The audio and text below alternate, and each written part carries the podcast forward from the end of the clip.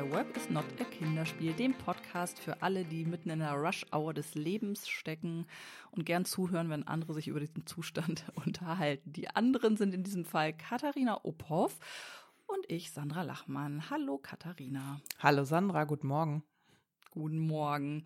So, ähm, vielleicht gibt es ja die ein oder andere Zuhörerin oder den einen oder anderen Zuhörer, der zum ersten Mal reinhört. Ähm, kann ja auch mal sein, würde uns sehr freuen. Deshalb nochmal ganz kurz äh, zur Verortung. Hier sprechen zwei Frauen, die die 40 schon geknackt haben, ähm, die beide einen Sohn haben. Der eine, Katharinas Sohn, ist sieben, meiner ist sechs. Und Katharina lebt auf dem Land, ich lebe in der Stadt. Wir haben beide eine Patchwork-Familie im Hintergrund und äh, machen uns gerne über dies und das Gedanken und reden darüber. Kann man das so zusammenfassen? Das kann, hast ja. du ganz hervorragend so zusammengefasst, ja. Und heute starten wir mal in eine äh, Folge, die etwas anders ist als sonst. Denn diesmal haben wir gar keine Themen mitgebracht, sondern ihr konntet euch Themen wünschen. Wir machen ähm, dieses Mal eine kleine Frage-Antwort-Runde. Wir haben gesammelt bei Instagram, was ihr von uns wissen möchtet. Und ich sag mal so, ihr mögt's lieber Deep. Also das ist mir das aufgefallen, so. als ich, ihr traut uns intellektuell einiges zu. Wir sollen nicht über die seichten wow. Sachen am Sonntag reden, sondern immer schön die großen Fragen des Themas, äh, des Lebens beantworten. Das machen wir gleich mal. Katharina, du kannst dir gleich mal eine erste Frage rausfischen. Mhm. Ich würde an dieser Stelle noch, während Katharina das macht, gerne einen kleinen Online-Event Tipp dalassen, sozusagen in eigen, eigener Sache. Es gibt für alle von euch, die selbstständig sind oder planen, selbstständ, sich selbstständig zu machen, ein kostenfreies Online-Event und zwar am 10. November. Das geht um 10 Uhr los und endet, glaube ich, gegen 3, also 10 bis 15 Uhr. Ähm, und das ist der LexFree Community Day. Mm, LexFree ist eine Plattform, äh, wo viele Themen äh, der Selbstständigkeit behandelt werden, gerade die Themen, die Solo-Selbstständige so haben.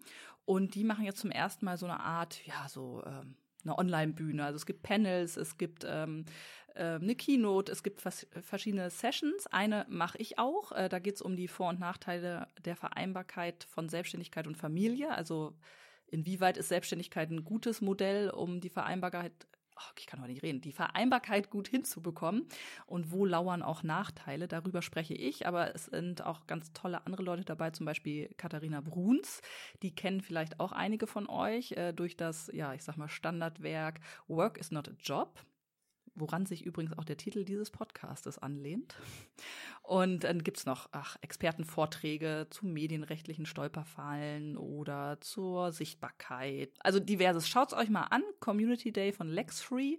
Vielleicht ist das ja für euch. Also wie gesagt, ist kostenfrei, könnt ihr euch einfach mal reinklicken. Das wollte ich euch mal ans Herz legen.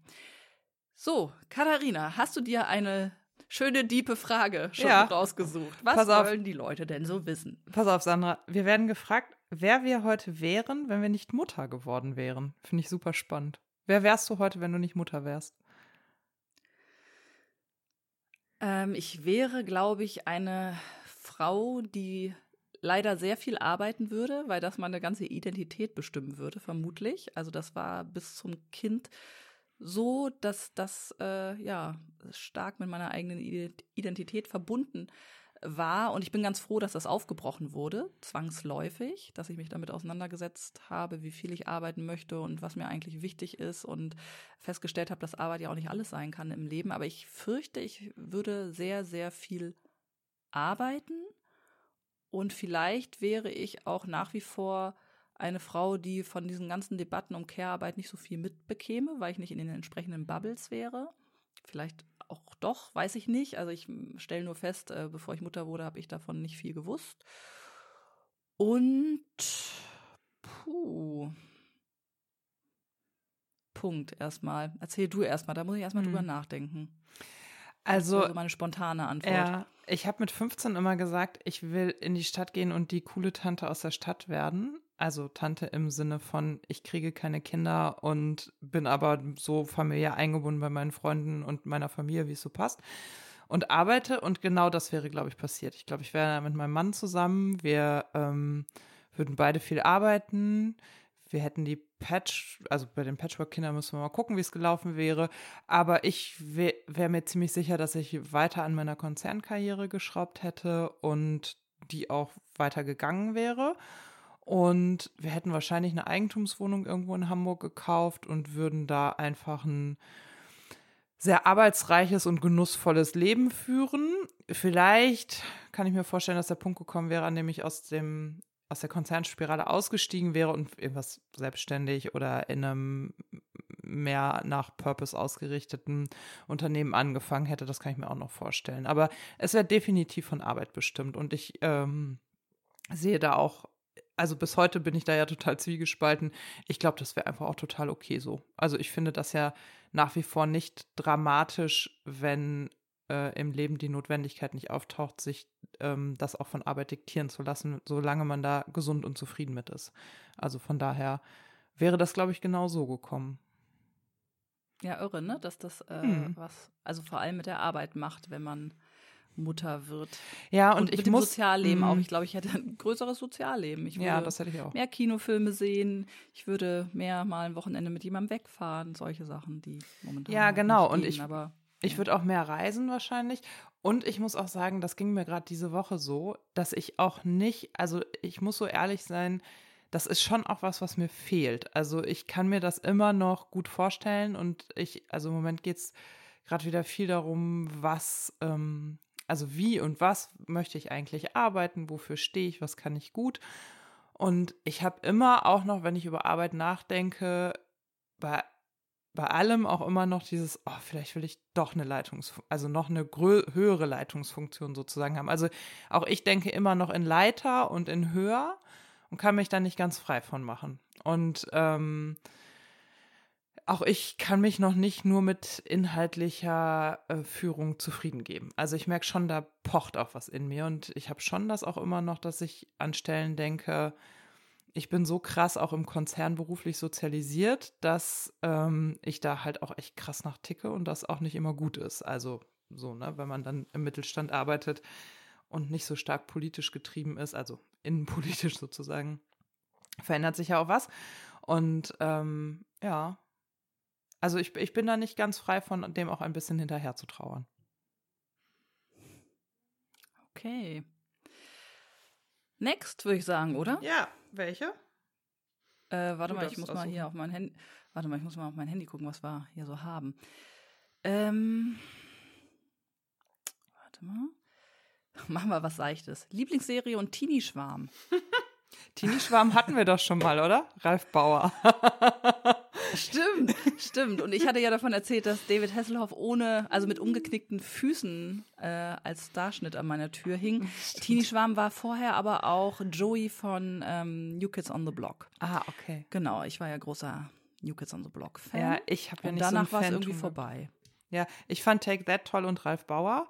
Und aber ich habe Ich fand meinen so Mathelehrer übrigens auch cool. ich stand auf meinen Pädagogen. Ja, ich stand auf meinen Pädagogiklehrer Herrn Meise. Das war so ein alt 68er, den fand ich super. In dem war ich auch ein bisschen verknallt. ja, und Lieblingsserie ähm, meint aber aktuell wahrscheinlich, also nicht früher, sondern ähm, oh Gott, ich gucke so wenig inzwischen. Mm. Oh Gott, da muss ich jetzt mein Guilty Pleasure offenbaren, während du nachdenkst. Ich stehe voll auf Arztserien. ich gucke Wie sowas alle. Landarzt oder was? Oder Nein. Grace, äh, ja. Ähm, Dingsbums. Also ich habe schon immer Grey's Anatomy geguckt und gucke jetzt auch, also die, diese Sendungspolitik ist ja blöd, deswegen schaffe ich das nicht mehr so regelmäßig, aber dann gucke ich die in irgendwelchen Mediatheken und ich habe jetzt auch New Amsterdam, da stehe ich voll drauf und muss immer weinen dabei oder Good Doctor oder so. Also es ist echt mein Guilty Pleasure, abends im Bett eine Arztserie gucken. Hm. Ich habe ja weggesuchtet Modern Family damals bei Netflix. Das mochte ich ah. sehr gerne. Und ich mag häufig diese ZDF-Neo-Produktion, ähm, mhm. so Doppelhaushälfte. Ähm, ja, die fand ich auch gut. Letztens sowas. Ähm, ja, und ja. ich gucke ganz gerne die Höhle der Löwen, muss ich sagen.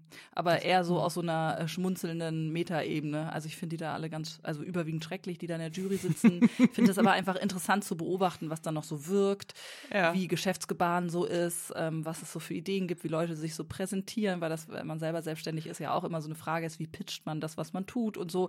Also bin ich einfach so aus so einer interessierten ähm, ja, analysierenden Ebene ähm, mhm. schalte ich da gerne ein. Ist gerade die, äh, die aktuelle Staffel leider zu Ende gegangen. Kann ich jetzt okay. nicht mehr gucken die nächsten okay. Wochen. Also ich merke. Und die Heute Show. Heute Show. Zählt ah. das auch als äh, Serie? Ich glaube schon, Lieb oder? Ja, lieb ich sehr. Okay.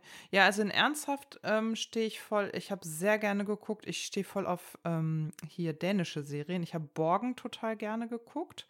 Fand das super, auch die neue Staffel, weil die auch so, also die nehmen auch so Themen, die äh, sowas wie Wechseljahre oder so mal eben mit. Dann haben, gucken wir gerade The Playlist auf Netflix. Das geht um die Spotify-Geschichte. Ähm, oh, Finde ich super. Ja, genau. Also die Geschichte ist spannend, aber die Inszenierung und Erzählweise faszinieren mich total. Das hat fast so ein szenisches Element. Also das ist grenzt sehr an so Theaterstücke, weil alles auf so einem Flur stattfindet und dieser Flur hat verschiedene Türen und die führen dann in verschiedene Szenen rein. Und das also finde ich super cool erzählt. Ähm, und ich habe gerne ähm, This Is Us geguckt, wobei ich das auch, also pff, ich bin da so ein bisschen schwierig mit. Also ich liebe diese Serie sehr und was sie mir erzählt und gleichzeitig ähm, macht die mir, setzt sie mich stark unter Druck in Sachen Familie und äh, ich bin da nicht ganz frei von zwischendurch auch wütend zu werden auf das Bild, was da transportiert wird. Mhm. Okay, noch nichts von gehört. Aber ich bin nicht, ich bin nicht so drin in diesen ähm, Pay-TV-Streaming-Geschichten. Da bin ich wenig unterwegs. Wir haben ja dadurch. So ein, zwei Sachen und das mhm. war's dann. Ja, wir, wir streamen ja alles, was nicht bei drei auf den Bäumen ist. Da geben wir auch echt Geld für aus.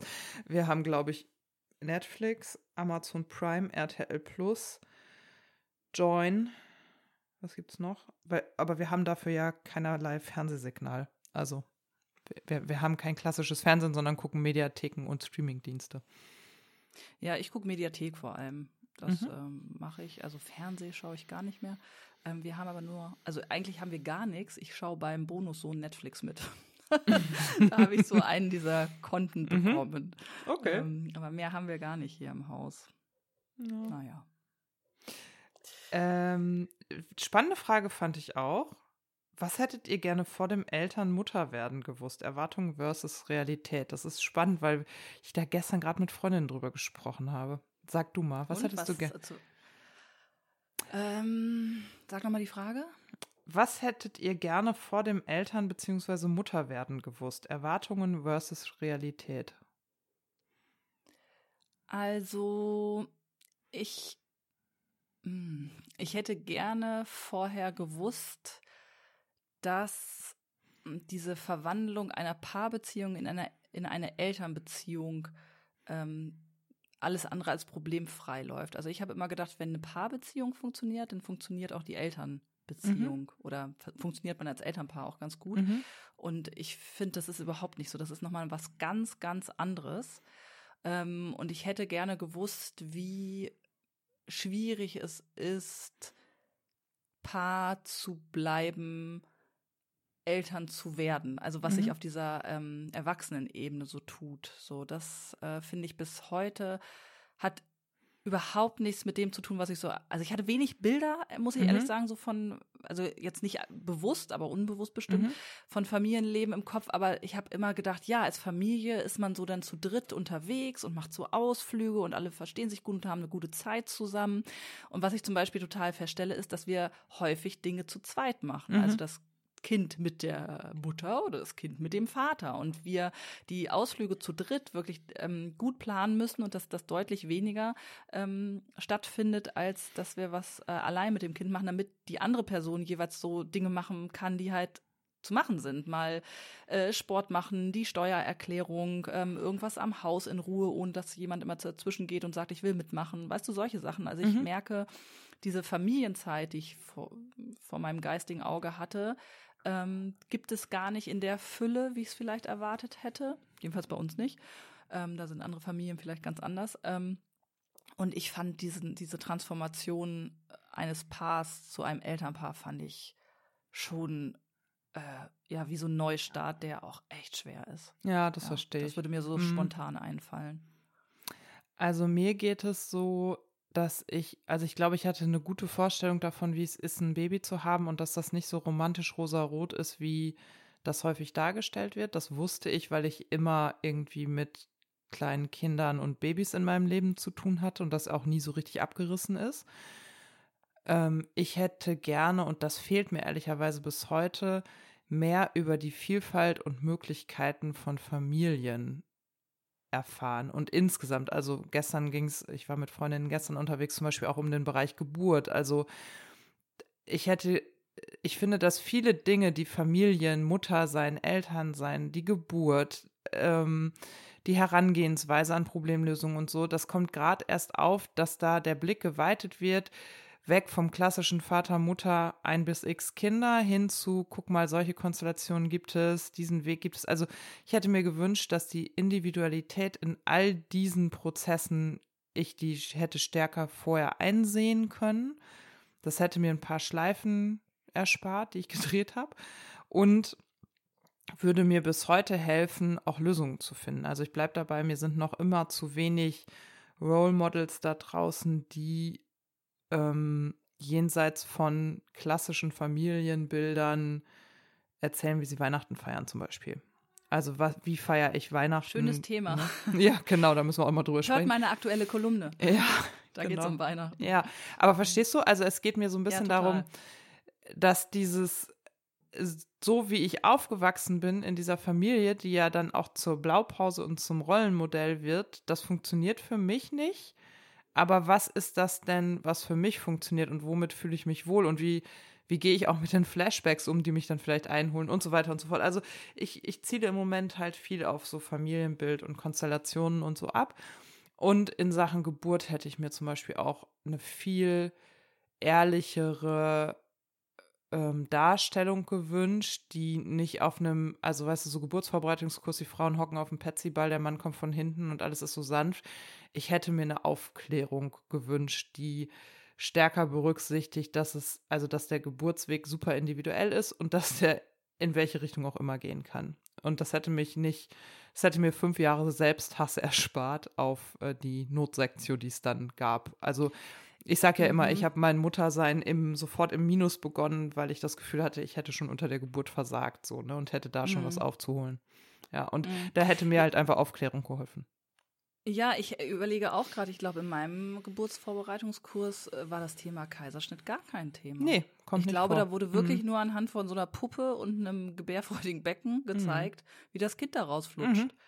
Was Genau. ja verrückt ist, wenn man überlegt, wie viele Kaiserschnitte es gibt. Ja, und dass das halt auch eine Art der Geburt ist, die auch total okay ist und dass das Kind da keinen Schaden bei nimmt und Ja. die äh, Eltern-Kind-Beziehung nicht sofort geschädigt ist und so, genau.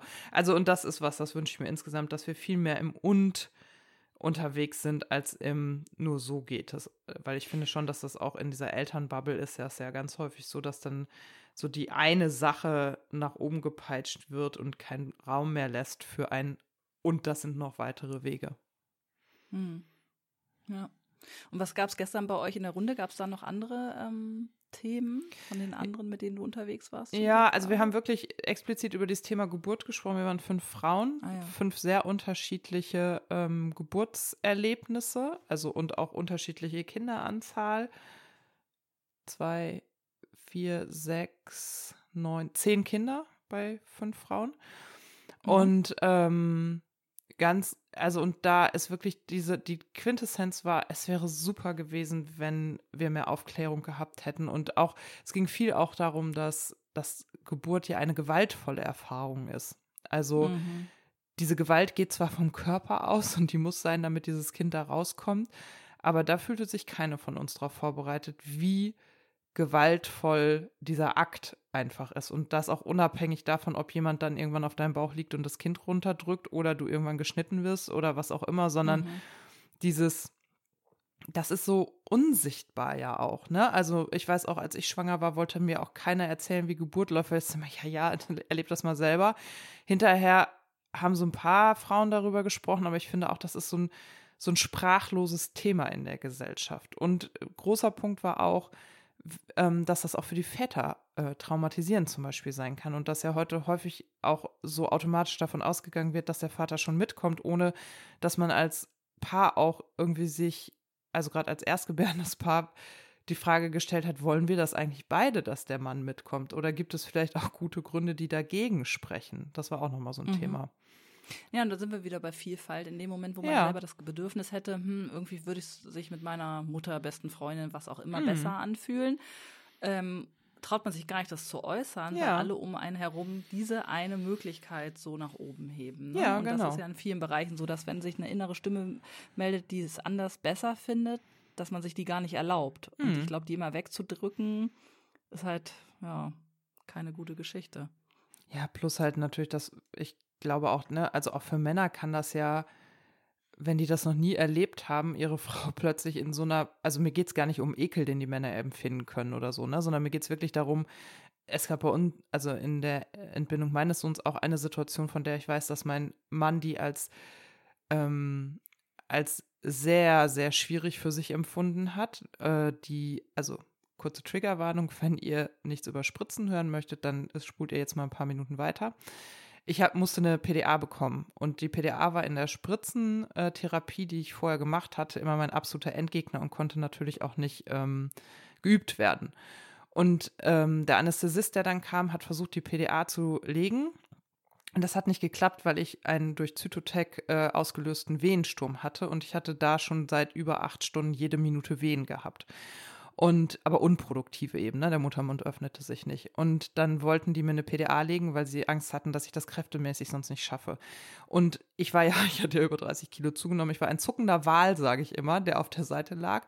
Und dieser Anästhesist schnauzte mich irgendwann an und sagte, Sie müssen jetzt echt mal stillhalten. Und das hat meinen Mann total auf die Palme gebracht. Und gleichzeitig hat er sich, glaube ich, total auch wehrlos gefühlt, weil halt die Situation vollkommen klar war, dieser Anästhesist will seine Arbeit machen, aber ich konnte ja gar nicht aufhören zu zucken. Dieses Medikament hat ja einfach weitergewirkt und ich hatte selber ja keine Minute, in der ich nicht gezuckt hätte. Ich habe halt einfach Wehen gehabt, so, ne? Und das war für meinen Mann wirklich eine schwierige Situation. Der sagt bis heute, er wäre ein bisschen aufgestanden, hätte dem Typen die Fresse poliert, weil er sich da auch, glaube ich, einfach machtlos gefühlt hat. Ne? Er hat mich da liegen sehen, alle haben irgendwie an mir rumgemacht. Er wusste auch, das ist das Schlimmste, was sie sich in ihrem Leben vorstellen konnte, passiert gerade. Und er konnte halt nichts machen, ne?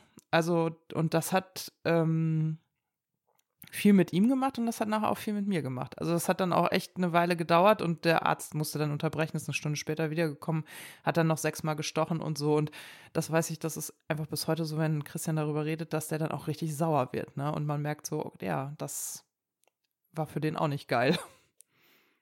Ja. Oh. Wie sind wir jetzt gerade drauf gekommen? Wir sind gestartet. Ach so, was wir genau, Ja. dass wir mehr, mehr Genau. genau. was hätten wir wissen wollen? Genau, Ja. wie vielfältig und strapaziös oder mit welchen Umwegen auch Geburt laufen kann. Ja, ja, ja. Also oh, ich bin gerade so ein bisschen, weil ich, wenn ich das alles höre, dann wird mir ja schon ganz schaurig. Also mh, und ich kann Spritzen ab, ne? Aber ja, Mhm. wenn einem, ich hatte das in ganz anderer Form auch äh, was, wo ich, wo man sagen kann, das ist genau das, was ich hätte gerne vermieden. Ähm, Mhm. war, war nicht in meiner Hand. Und das ist ja dieses ausgeliefert fühlen in Mhm. dieser, Konst in dieser Ja. medizinischen Situation. Die anderen haben so ein bisschen mehr Macht in gewisser Weise, weil die einfach wissen, wie es jetzt geht und was zu Mhm. tun ist. Man fühlt sich aber so ja machtlos. Ne? Und wenn sich das Ja. überträgt dann auf den Partner, der vielleicht beschützen möchte, aber auch nicht kann oder auch nicht weiß, wie kann er jetzt diesen also man, man kann ja nicht einfach sagen, nö, wir machen das jetzt anders, weil man hat ja gar keine Expertise Nee, gefühlt genau. so, ne? Und gleichzeitig hat man aber die Expertise für die Frau, die da liegt. Und Mhm. ähm, ja, das kann ich gut verstehen, dass dass, äh, das total ätzend ist, wenn man jemandem beistehen möchte und kann es dann nicht. Hm. Ja, so. Oh. Nächste Frage. Wir machen kurz was Leichtes. Lieblingsblume im eigenen Garten. Da muss ich gestehen, meine Blume ist, Ähm. la- mein Garten ist ja nicht von mir angelegt. Ich mag alles, was lila und rosa ist und ich kenne nie irgendwelche Namen. La den Lavendel bei mir finde ich ganz schön. Deeper wird meine Antwort nicht. Ja, also das Problem ist, dass die Lieblingsblumen, die ich habe, in meinem Garten nichts werden. Also ist ja auch ich, ähm, schön. Ja, ich äh, äh, würde natürlich auch unfassbar gern Dahlien im Garten haben, aber wir haben ja ein riesen Schneckenproblem und Ah. ähm, die machen sie platt. Ich krieg die Dahlien hier nicht ähm, in den Wachstum, weil sie sofort weggefressen werden und so geht's mir mit ganz vielen ähm, Pflanzen, die ich schön finde und die ich gern hätte. Von daher ähm, ich habe jetzt mal Echinacea zum ersten Mal gepflanzt. Das finde ich Ah. ganz schön, weil, also ich finde eigentlich jede Pflanze schön, die lange blüht. Ganz oft hat man ja das Problem, dass die Blühfenster so gering sind, dass es zwar schön ist. Also Mohn ist ja das beste Beispiel. Mohn äh, ist ja manchmal nur ein Tag zu sehen. Ich hatte dieses Jahr eine Mohnpflanze. Da habe ich mich morgens gefreut, dass sie aufgegangen ist und abends waren alle Blätter runtergefallen. Also das wo ist du dieses denkst, rote, okay, ja, oder? das ist dieses Rote, gibt es aber auch Ja. in Orange und so. Ah, Genau, und ähm, Mohn finde ich auch unfassbar schön und haben wir auch im Garten so vereinzelt. Ähm, funktioniert zum Beispiel hier auf dem Boden auch gar nicht so, wie ich das möchte. Ähm, aber ich bin dankbar über alle Blumen, die halbwegs schön aussehen, aber lange tragen, also lange Mhm. äh, Blüten tragen oder Pflanzen. Ähm, und da habe ich echt Echinacea gepflanzt. Macht sich ganz gut, wenn man da so Katzenminze oder andere Sachen so buschig so daneben hat, so einzeln. Wenn man nur eine dahinstellen würde, würde das nicht so schön aussehen. Aber in Kombination mit anderen Stauden finde ich das ganz hübsch. Das ist äh, in einem Beet ganz gut gelungen dieses Jahr. Ähm, ey, du bist so eine Gartenexpertin, merke ich immer Nee, wieder. überhaupt ne? nicht, überhaupt nicht. Ich habe gerade, ich gucke hier gerade in den Garten. Ich gucke hier gerade in den Garten und ähm, mir fällt noch eine Pflanze ein, aber ich weiß leider nicht, wie sie heißt. Und ansonsten ähm, liebe ich unsere Brombeere. Das ist jetzt keine Lieblingsblume, aber ich finde das ganz toll. Die, das ist äh, eine, die nicht wild ist, also sich nicht so mega ausbreitet. Und die trägt unglaublich lang. Und ich kann immer morgens schön in den Garten gehen, mir eine Handvoll holen und dann in mein Müsli schmeißen. Und das über lange äh, Ach, das Zeit und ist viele lustig, Wochen. ja. Das finde ich auch richtig cool, Ja. so, wenn man sowas hat. Ich habe ich hab mal einen Ab- Versuch ja. mit Blaubeere gemacht, weil ich mir sowas erhofft hatte. Und dann habe ich gelernt, dass Blaubeere, ex also für, für mein Verständnis, sehr äh, pflegebedürftig ist. Und da muss man auf männlich Mhm. und weiblich und so achten. Und das ist nichts geworden. Ja, Himbeeren hätte ich auch total gerne, aber da habe ich mich auch mal eingelesen und gemerkt, hm, lasse ich mal besser, es ist nur frustrierend. Ähm, ja, aber also Dahlien und Pfingstrosen sind meine Lieblingsblumen, aber wachsen leider nicht im Garten bei uns. Ja. Und deine Hm. Lieblingsblume so? Lavendel hatten wir jetzt. Oder wenn du was äh, Lavendel, beim ja. Floristen holst, was holst du dir? Gibt's da was? Mache ich nicht. Ich gehe nicht zum Floristen. Ach so. Ja, ich Gut. sag ja, ich bin Blumen, ich, ich bin blumentechnisch wirklich raus einfach. Also ich finde auch, ich finde das, ich habe eine Freundin, die kann ganz toll so die Blüten aus ihrem Garten, also weißt du, ich gehe durch den Garten und sehe schöne Blumen und meine Freundin geht durch diesen Garten und hat hinterher einen Megastrauß zusammengestellt. Aber zwischen, ich sehe diese Blumen und da kommt dieser Strauß raus, passiert bei mir halt gar nichts. Da sind Synapsen nicht gebildet sondern ich denke, wow, cooler Strauß, wo hast du den denn gekauft? Und sie sagt, wieso? Den habe ich hier gerade mal eben mit dem und dem und dem gemacht. Ich, null. Also nicht, nicht vorhanden. die, die Platine ist nicht bespielt bei mir. Ja, das, also das ist ja bei mir das Kochen. So Mhm. hat jeder irgendwie seine Synapsen, die Genau. fehlen im Gehirn. ich sagen. Genau. Ich habe hier eine schöne Frage, Ja. die ähm, habe ich gestern Abend schon mit einem Auge gesehen und beim Einschlafen drüber Mhm. nachgedacht und äh, bin nicht so richtig vorangekommen, aber finde die ganz spannend. Was wollt ihr unbedingt mal ausprobieren und was kommt nie im Leben in Frage? Das ist natürlich ohne Kontext zu einem bestimmten Thema total Mhm. schwierig, weil das kann ja alles und nichts sein. Mhm. Aber was wollt ihr unbedingt mal ausprobieren und was kommt nie im Leben in Frage? So, jetzt bin ich sehr gespannt auf deine Antwort, weil ich habe da gestern richtig dran rumgeknobelt. Also ich habe jetzt so ein paar Dinge, die nie im Leben in Frage kommen, die, glaube ich, so naheliegend sind. Heute Morgen beim Frühstück hatten wir gerade das Thema. Ich würde zum Beispiel nie sowas, also ich, ich würde nie überdimensionierte Risiken eingehen im Sinne von Bungee-Jumping, mal vom 5-Meter-Turm in ein gespanntes ähm, Sprungtuch springen, aus, just aus der Freude raus so. Oder Fallschirmspringen oder so. Das würde ich nicht machen. Mhm. So. Ähm, ich würde aber auch, also so wie ich mich jetzt mit 43 kenne, ich würde nicht machen, dass ich, ähm, ja, wie formuliere ich das? Dass ich so, also ich, ich werde nicht unvernünftig. Ich glaube, das ist, also in so einem, ich, ich breche jetzt aus, kündige meinen Job, gehe jetzt auf Weltreise. Sowas würde ich, glaube ich, auch nicht machen. Mhm. Da kann ich kein Aber wäre das etwas, was du gerne mal ausprobieren würdest eigentlich? Weil das kam mir nämlich auch, solche Mhm. ähnlichen Dinge auch in den Kopf, wo ich gedacht habe, das würde ich eigentlich gerne mal ausprobieren, kommt für mich aber überhaupt nicht in Frage, weil ich ja weiß, wie ich bin. Da bin ich nämlich auf so ein paar Sachen gekommen und Mhm. das finde ich ganz spannend, ne? Also, dass das manchmal miteinander zusammenhängt, was man eigentlich gerne mal ausprobieren möchte, aber was Mhm. man, was nie in Frage kommt. ich würde mich gerne selber besser finden und mich gerne selber, ähm, ich hätte gerne ich weiß, du wirst ein bisschen die Stirn runzeln bei diese, dem Satz, der jetzt kommt, weil das nach außen immer anders wirkt. Ich hätte gerne ein besseres Selbstwertgefühl. Und daran hängt ganz viel von dem, was ich dann nicht mache. Das stimmt schon. So. Mhm. Was würdest, wenn dein Selbstwertgefühl besser wäre, was würdest du da machen? Von den Dingen, über die ich öffentlich rede. Ja.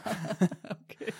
Also musst du auch nicht beantworten, aber ähm, nee, schließt sich nee, halt aber so ich- logisch ja, an die ja, Frage. genau, ne? Das ist genau. ja spannend zu überlegen, wofür könnte das ein Türöffner sein, was verwehrt es momentan. Genau, also ich glaube, ich würde schon, ähm, ich würde mir erhoffen, dass ich an manchen Stellen klarer sehe, weil ich besser weiß, wer ich bin und was ich kann, um dann klarere Entscheidungen treffen zu können. Also es gibt schon so ein paar Themen und ich glaube, die Themen sind am Ende egal, sondern es gibt schon so ein paar Themen in meinem Leben, wo ich immer wieder vor denselben Fragen stehe und merke, dass mir die Art und Weise, wie ich Probleme löse oder wie ich denke, mir eigentlich im Weg steht und das viel mit meinem Mhm. Selbstwertgefühl zu tun hat, Mhm. weil ich dann den Eindruck habe, ich darf das jetzt so nicht machen, weil ich es nicht wert bin oder so. Und Mhm. also für mich sind das wirklich, wenn ich so eine Frage bekomme, fallen mir nicht mehr eben so Sachen ein wie Job kündigen, um die Welt reisen, sondern das sind halt eher so Themen, auf die ich in 43 Jahren in mir selbst immer wieder gestoßen bin und wo ich merke, das würde ich furchtbar gerne mal machen. Also und das mache Mhm. ich ja auch, ne? Also ich ähm, beschäftige mich da ja wieder mit, aber ich würde gerne bestimmte Grenzen, die in mir sind, nochmal verschieben, sodass ich Antworten, die ich suche, wirklich sicher geben kann und die dann dazu führen, dass ich ähm, bestimmte Bereiche meines Lebens beantwortet vielleicht einfach habe. So. So kann ich das, glaube ich, Mhm. hier an dieser Stelle beantworten. Und was ist das für dich? Mm, Also mir geht's auch so mit Höhe. Also wenn ich an, also Mhm. was kommt für einen nicht in Frage? Eigentlich Dinge, vor denen man Angst hat und Dinge, die man moralisch nicht vertreten kann. So Mhm. und wovor habe ich Angst? Ich habe auch extreme Höhenangst. Also ich ähm, würde auch keinen Fallschirmsprung machen. Ich habe es aber ähnlich auch mit Tiefe. Ich würde auch nie in die, äh, so Tiefseetauchgänge machen. Oh, das verstehe Also ich das würde machen. niemals Mhm. tauchen Mhm. in, in diese Tiefe runter. Nie im Leben. Never, ever. Selbst wenn mir mein Sohn später erzählen würde, dass er das vorhat, würde ich tausend Tode sterben. Also das Mhm. ist, da regt sich in mir ein ganz merkwürdiges Gefühl, so wie so ein Sog in was un, Unangenehmes, was, also unangenehm ist noch diplomatisch. Also ich würde auch nicht tauchen. Ähm, was ich auch so überlegt habe, ich würde auch nie auswandern. Ich würde, glaube ich, nie woanders Mhm. wohnen als in Deutschland. Wobei ich hier in Deutschland vieles richtig doof finde. Auch die Mentalität hier und da, aber ich habe sie nun mal. Ich habe das gemerkt, Mhm. als ich ein halbes Jahr in Italien ähm, gelebt habe und das war nur ein halbes Jahr und das war nur Italien. Das war ja jetzt nicht am, äh, das war ja jetzt kein kulturell total anderer, äh, ähm, also es war kein anderer Mhm. Kulturkreis oder so. Ich war noch in Europa und selbst da habe ich gemerkt, dass diese ähm, dieser andere Umgang mit Situationen, eine andere Mentalität und so, dass mich das so irritiert hat, dass ich da überhaupt nicht Mhm. so richtig äh, mich verankern konnte, Mhm. weil mir das alles fremd erschien. Und wenn es nur so Sachen sind, wie die damit umgehen, wie sie Öffnungszeiten handhaben, Mhm. da kann ich natürlich auf mich gucken und sagen, ey Sandra, du bist halt eine spießige Deutsche, aber ich merke, es ist so in mir drin, dass Dinge zum Beispiel bei der Post oder so funktionieren, dass ich weiß, ich hätte Schwierigkeiten, jetzt meine Sachen zu packen und auf Bali zu leben und einen Surfshop aufzumachen Mhm. oder so. Ich bin Ja. einfach sehr, sehr deutsch sozusagen und weiß, das ist nichts, was für mich in Frage käme. Mhm. Das finde ich auch schade. Da fehlt mir dieses Abenteuergehen und diese Flexibilität im Kopf. Aber es käme für mich nicht in Frage, Mhm. woanders zu leben. Genau. Und ähm, was würde ich gerne mal ausprobieren? Ich würde total gern, jetzt wird es ein bisschen oberflächlich, ich würde total gern mal ähm, so eine Modeexpertin haben, mit der ich so äh, zwei, drei Tage durch Läden äh, ziehe und die mich dann so einkleidet mit Sachen, die ich mir niemals selber aus dem Regal nehmen würde. Geile Da hätte Idee. ich Bock ja, drauf. da hätte ich auch mal Bock drauf. Mhm. Und zwar so, dass die Das- Kompression ja. noch funktioniert. Geile Idee. Dabei würde ich Ja. ja mal sagen, ich würde mit dir gerne mal zwei, drei Tage durch Läden ziehen und du kleidest ein, weil ich finde ja, dass du einen sehr ausgeprägten Stil hast einfach. Ja, aber der ist sehr gleich und wenig experimentierfreudig. Der ist, also ich finde ihn in Ordnung, ich mag den auch gerne, der ist aber eine sichere Bank. Ich hätte mal Ah. gerne jemanden, der mich eher so auf so Sachen sagt, probier's mal aus. Mhm. ein bisschen mehr Farbe, irgendwie so ein bisschen freier zu sein. Mhm. Vielleicht gefällt es mir dann am Ende gar nicht, aber das würde ich total gerne mal unter Mhm. ähm, Anleitung von jemandem, der sich Mhm. damit oder die sich damit wirklich auskennt, mal machen. Da hätte ich richtig Bock drauf. Ja, das finde ich gut. Das verstehe ich. So. Dann haben wir noch einen Hinweis gekriegt, dass wir noch über die Menomitte sprechen wollten. Die Schreiberin sagt, Kann ich Katharina auch, wollte ich das. meine, ja. Nee, aber das du ich, wolltest ne? das. Naja, ja, ich wollte diesen Begriff Menomitte mal, äh, oh Gott, das ist jetzt schon so lange her. Also die Menomitte bezeichnet eigentlich das Phänomen, dass äh, Frauen, ähm, ich weiß nicht, ob es direkt mit der Menopause zusammenhängt oder zumindest in der, in der Lebensmitte, plötzlich anfangen, wirklich am Bauch anzusetzen. Also man sieht das ganz gut bei ganz äh, älteren Frauen, also Seniorinnen oder so, die haben ja manchmal ganz dünne Beine Mhm. und so eine total ausgeprägte Körpermitte. So, ne? Wo man so denkt, Mhm. hä, was ist denn da los? Das ist ja komisch. Ähm, und da habe ich mich, äh, als wir drüber sprachen, kurz vorher mal so ein bisschen eingelesen durch Zufall, wie das mit den Hormonen und so zusammenhängt. Und das kriege ich jetzt alles nicht mehr voneinander. Aber ich merke, dass ich zeitlebens, äh, egal wie flach er war, ein Problem hatte mit meinem Bauch, wie wir Frauen alle ein Problem mit unserem Bauch haben. Und mir diese, dieser Artikel geholfen hat, irgendwie den Kampf so ein bisschen aufzugeben.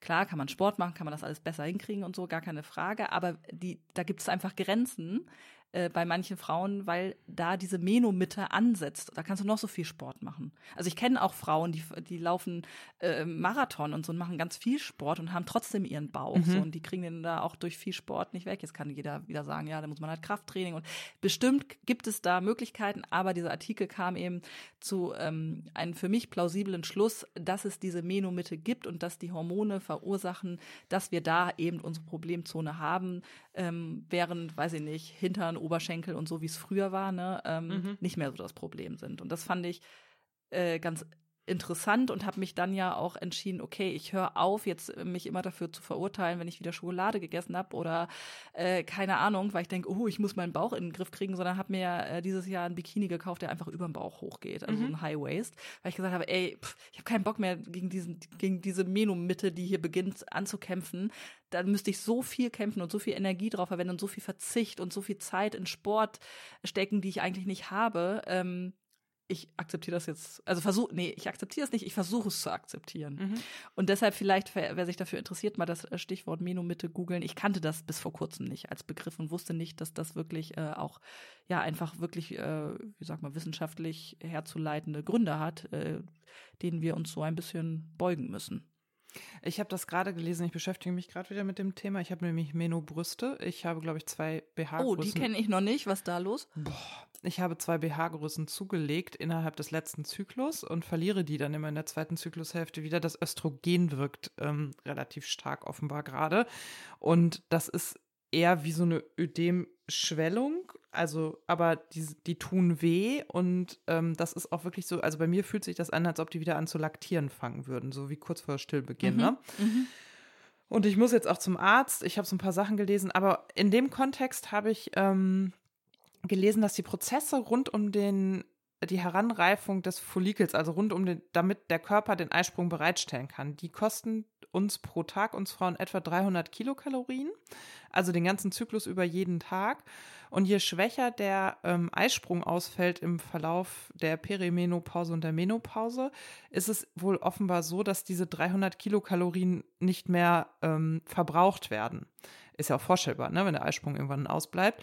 Und ähm, das führt wohl dazu, dass wir 300 Kilokalorien Bedarf weniger haben. Wenn wir aber gleich Essen und Sport machen, setzen wir sozusagen automatisch an. Also, und das vorwiegend wohl am Bauch.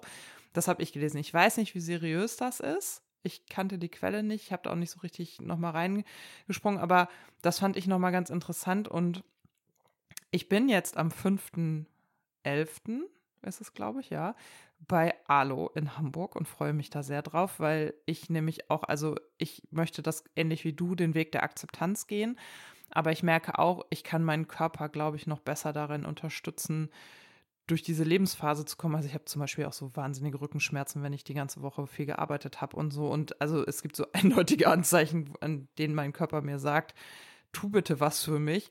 Und die möchte ich auch ernst nehmen. Und äh, da bin ich jetzt ganz gespannt. Ich würde da furchtbar gerne mit einem Trainingsplan rausgehen. Ich merke, ich brauche jemanden, der mir sagt, du machst jetzt X davon und Y davon und dann tue ich das auch. Ich darf mir selber keine Gedanken darüber machen müssen, wie könnte ich denn jetzt trainieren. Da kommt nichts bei raus. Da verläuft sich mein Gehirn irgendwo und macht dann gar nichts. Aber ja, also Meno Mitte, Meno Brüste, alles on fleek. Meno, Meno. Oh Mann. ja. Ja. Wir können ja vielleicht auch noch mal eine Folge machen zu diesem Perimenopausen- und Menopausen-Thema, weil das ist echt äh, interessant. Ja, wir hatten, glaube ich, schon mal eine zu Wechseljahren. Ne? Musstet mhm. ihr mal, falls euch das interessiert, mhm. äh, durchscrollen. Ich glaube, Willkommen in den Wechseljahren hieß die. Ähm, aber ja, ich, ich bin da noch nicht so eingelesen, muss ich gestehen. Du bist mir da schon voraus. muss ich dir fragen. Gezwungenermaßen. Gezwungenermaßen. Naja, Oder wir gucken mal, ob wir mal eine Expertin kriegen, die mit uns darüber spricht. Fände ich auch schön. Ja, das wäre auch gut. Das wäre auch gut. Wollen wir noch ein so. oder zwei Fragen machen? Mhm. mhm. Ich glaube, alle. Ähm, ich mache jetzt erstmal hier noch eine mhm. kurze. Ähm, wie, es, wie wir es mit der Religion halten, ob wir ah. äh, religiös sind. Ja. Oh, ja, ich habe die heute Morgen beim Aufwachen gelesen, die Frage. Ich habe eine Historie mit Religion und Kirche. Ich habe ganz viel kirchliche Jugendarbeit gemacht und habe da auch extrem hintergestanden. Und ich würde sagen, ich bin der Überzeugung, dass es irgendwas jenseits, also irgendwas zwischen Himmel und Erde wird es geben. Ich kann dem nicht mehr einen richtigen Namen geben. Ich weiß nicht, ob das Gott oder Jesus oder was weiß ich ist. Ist mir auch mittlerweile echt ein bisschen egal. Ich bin Anfang des Jahres sehr bewusst und auch auf eine gewisse Art und Weise stolz aus der Kirche ausgetreten, weil ich die Kirche für eins der größten Übel der Menschheit halte. Ich bin zwar evangelisch und die katholische Kirche hat viel mehr Bockmist gebaut, aber die sind ja auseinander entstanden.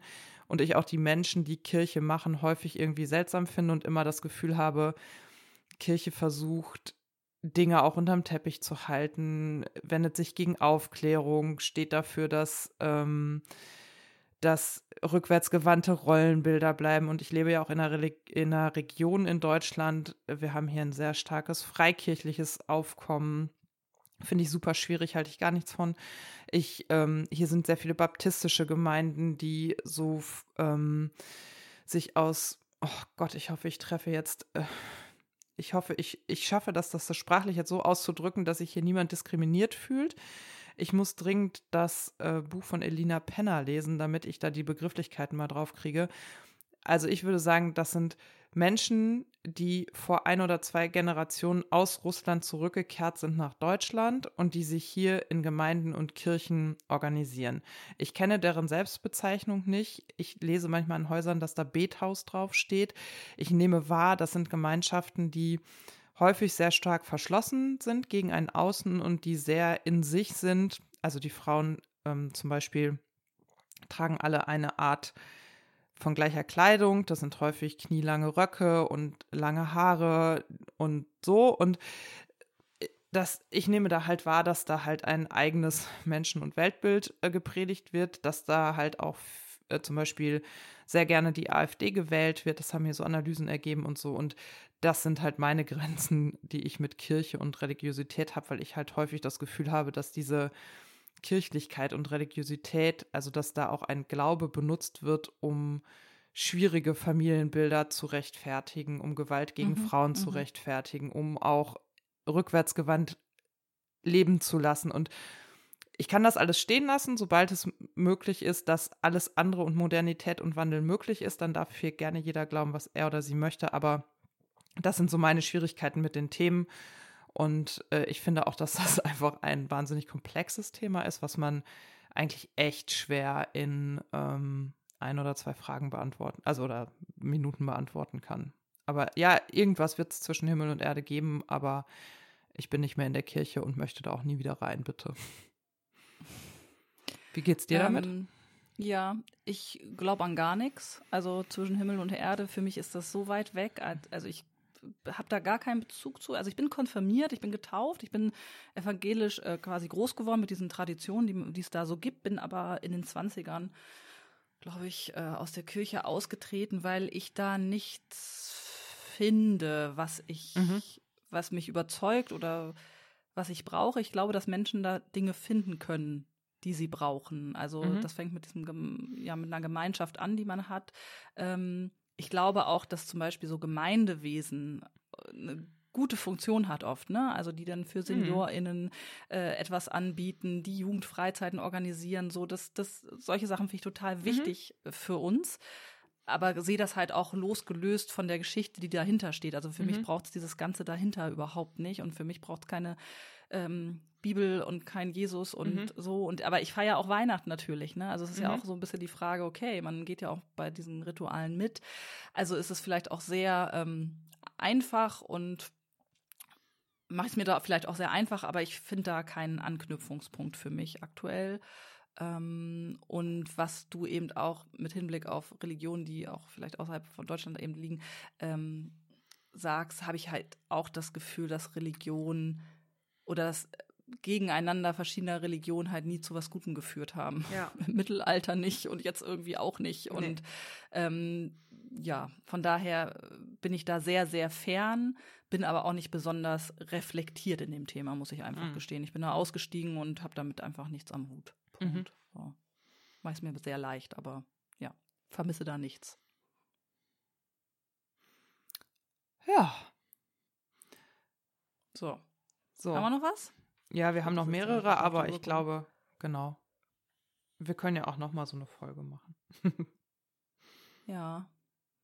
Komm, eine machen wir noch. Ich guck mal. Eine? Noch was Kleines, wo wir nicht so tief rein müssen. Lieber ein Wochenende Ähm. mit Freunden oder lieber eins ganz allein? Na, Das ist einfach ganz allein natürlich. Mit Freunden Also- natürlich.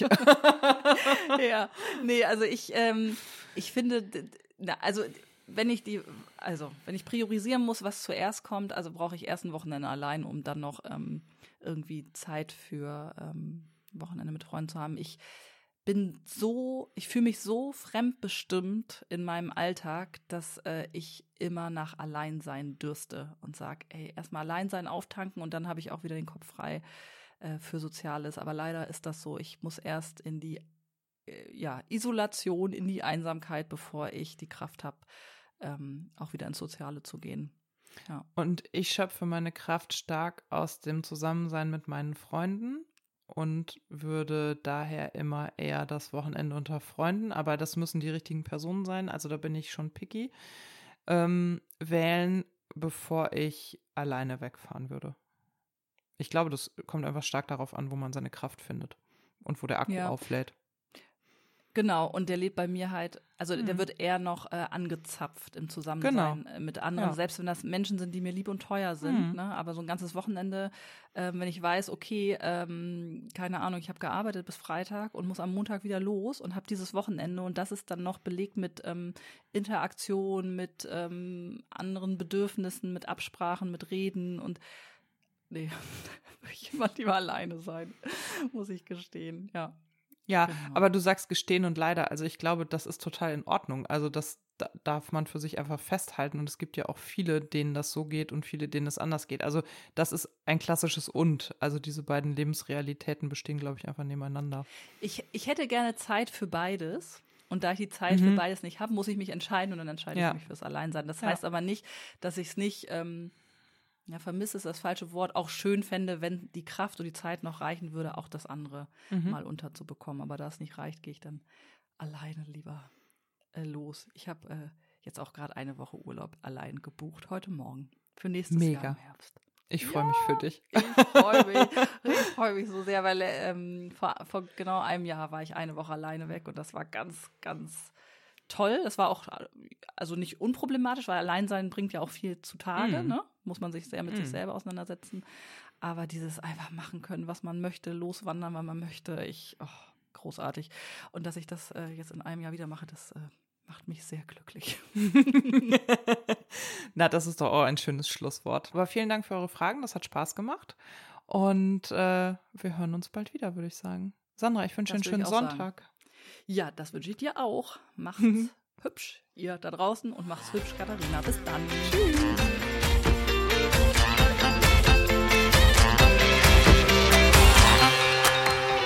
Thank you.